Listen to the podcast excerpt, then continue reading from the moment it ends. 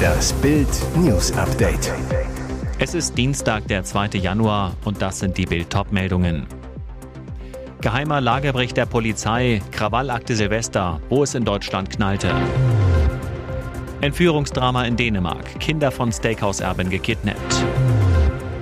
Putin gefährlich wie nie, brauchen wir jetzt sogar Atomwaffen? Geheimer Lagebericht der Polizei, Krawallakte Silvester, wo es in Deutschland knallte.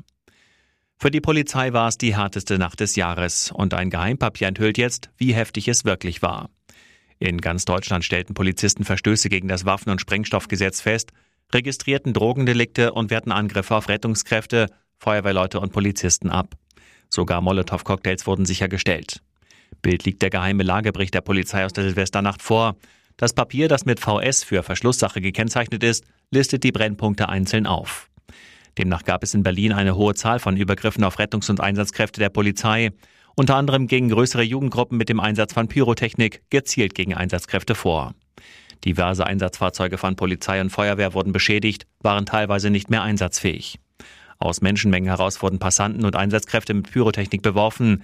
390 Chaoten wurden festgenommen. Die Bilanz 54 verletzte Einsatzkräfte, 30 davon durch Pyrotechnik.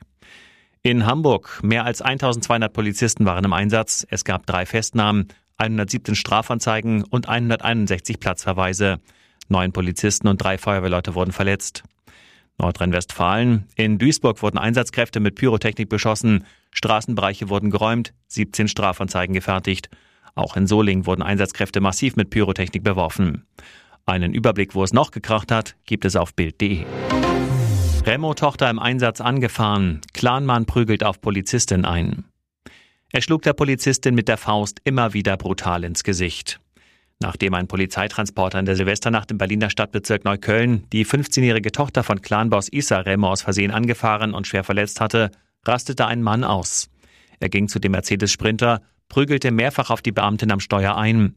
Dann tauchte er in der Menge unter. Er wurde von Clanmitgliedern offensichtlich abgeschirmt und konnte unerkannt verschwinden. Während die Polizistin ambulant behandelt wurde, kam die Remo-Tochter mit schweren Kopf- und Rumpfverletzungen im Krankenhaus Neukölln unter. Sie war nach dem Aufprall durch die Luft geschleudert und schwer verletzt worden. Die 15-Jährige wird noch im Krankenhaus bleiben, so eine Polizeisprecherin auf Bildanfrage. Lebensgefahr bestehe aber nicht. Nach Polizeiangaben war das Mädchen auf Höhe der Dorfkirche unvermittelt auf die Straße getreten, ohne auf den Verkehr zu achten. Ein Fachkommissariat für Verkehrsdelikte ermittelt. Entführungsdrama in Dänemark. Kinder von Steakhouse-Erben gekidnappt. Entführungsdrama um Steakhouse-Königin Christina Block, Lebensgefährtin von TV-Legende Gerhard Delling. 0 Uhr 17 gestern im dänischen 4000 Einwohnerort Gravenstein. Im Restaurant Café Odora schaut sich Christina Blocks Ex-Mann Stefan Hensel mit zwei der gemeinsamen Kinder, Clara und Theodor, das Silvesterfeuerwerk an. Plötzlich greifen mehrere Männer den Vater an, schlagen ihn nieder, dann zwingen sie die Kinder in einen Mietwagen zu steigen rasen in zwei Autos davon. Das hat die dänische Polizei auf Bildanfrage bestätigt. Die dortigen Fahnder starten sofort eine Fahndung, schalten auch die deutsche Bundespolizei ein. Zwei Streifenwagen werden an die Grenze abbestellt. Ein Bundespolizeisprecher zu Bild, wir wurden wegen einer möglichen Entführung eingebunden. Um 2.53 Uhr übernahm dann die Landespolizei Schleswig-Holstein, mittlerweile ermittelt die Hamburger Polizei. Doch weder die deutschen noch die dänischen Behörden kennen den Aufenthaltsort der beiden Kinder. Die beiden Autos der Entführer sind in Deutschland zugelassen. Ein Citroën mit Dürener Kennzeichen und eine Mercedes A-Klasse mit dem Kennzeichen aus Wiesbaden.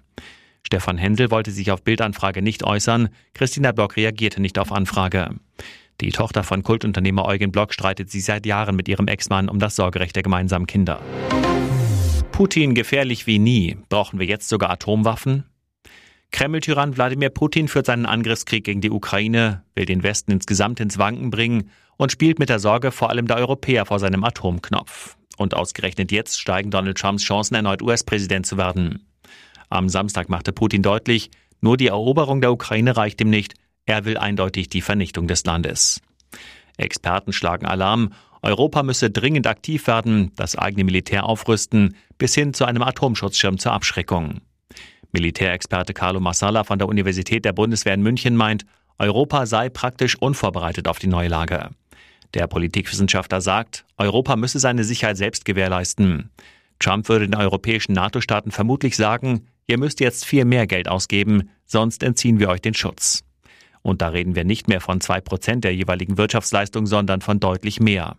Klartext heißt der neue US-Präsident wieder Trump, darf sich Europa keineswegs mehr auf die Amerikaner verlassen. Massala hat bereits eine Lösung im Kopf. Wenn die Amerikaner keinen Schutz mehr garantieren, brauchen wir einen europäischen Nuklearschirm. Ihm schwebt eine zentrale Rolle Frankreichs vor. Vielleicht gelingt es, dass Frankreich bereit ist, europäische Nachbarstaaten mit seinen Atomwaffen zu verteidigen. Auch Ex-Außenminister Joschka Fischer sagte Anfang Dezember, wir müssen unsere Abschreckungsfähigkeit wiederherstellen, auch mit Atomwaffen. Sensationsaus für Superstar Van Gerven, Williams im Halbfinale der Darts-WM. Der nächste Top-Favorit fliegt raus. Es bleibt die Darts-Weltmeisterschaft der riesigen Überraschungen. Michael van Gerven scheitert krachend im Viertelfinale. Gegen Außenseiter Scott Williams verliert er 3 zu 5. Seine Träume, wieder auf den Thron der Dartswelt vorzustoßen, sind geplatzt. Und das völlig verdient. Im Viertelfinale kommt van Gerven von Anfang an nicht ins Spiel. Im ersten Satz verwirft er alle seiner sieben Versuche auf die Doppel. Williams ist dagegen zur Stelle und sichert sich den Durchgang. Sportlich ist das Spiel ein Krampf Umkämpfte Sätze, Van Gerven quält sich augenscheinlich, vergibt immer wieder Chancen, die er sonst im Schlaf verwandelt. Das nutzt Williams und geht mit 4 zu 3 in den Sätzen vor entscheidenden Führungen. Um 21.42 Uhr versenkt Williams den ersten Matchstart. Van Gerven gratuliert fair und trottet enttäuscht von der Bühne. Im Halbfinale bekommt es Williams heute mit Luke Humphreys zu tun. Und jetzt weitere wichtige Meldungen des Tages vom Bild Newsdesk.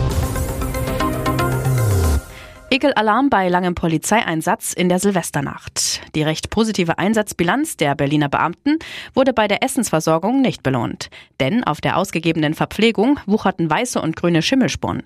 Viele verzichteten da lieber auf eine Stärkung und zogen hungrig in die Silvesternacht. Schimmlige Brötchen für die, die im Feuer stehen. In sozialen Netzwerken schickten Einsatzkräfte in der Nacht Bilder der ungenießbaren Lebensmittel herum. Zu sehen ist Schimmel an Gurken und Paprikastücken. Dazu Kommentare wie Wahnsinn, das ist keine Verpflegung, das ist ein Anschlag mit biologischen Waffen auf Polizeikräfte. Oder mit dieser Verpflegung schickt Berlin unsere Polizisten in die Silvesternacht. Schämen Sie sich nicht, Kai Wegner. Die Behörde ist um Aufklärung bemüht. Polizeisprecherin Anja Dierschke erklärt, Polizeipräsidentin Barbara Slowik ist entrüstet. Das geht gar nicht. Wir prüfen ein Verschulden des Caterers. Das kann dauern. Viele der an Silvester eingesetzten Polizisten waren am Montag außer Dienst und können nicht befragt werden, ob auch sie Schimmel auf ihren Stullen hatten. Wir stehen mit den Dienststellen im Austausch, um herauszufinden, wie viele Einsatzkräfte von der mangelhaften Verpflegung betroffen waren, heißt es weiter. Umfragehammer in Sachsen. Die AfD liegt bei 37 Prozent, ist damit stärkste Kraft vor der CDU mit 30 Prozent.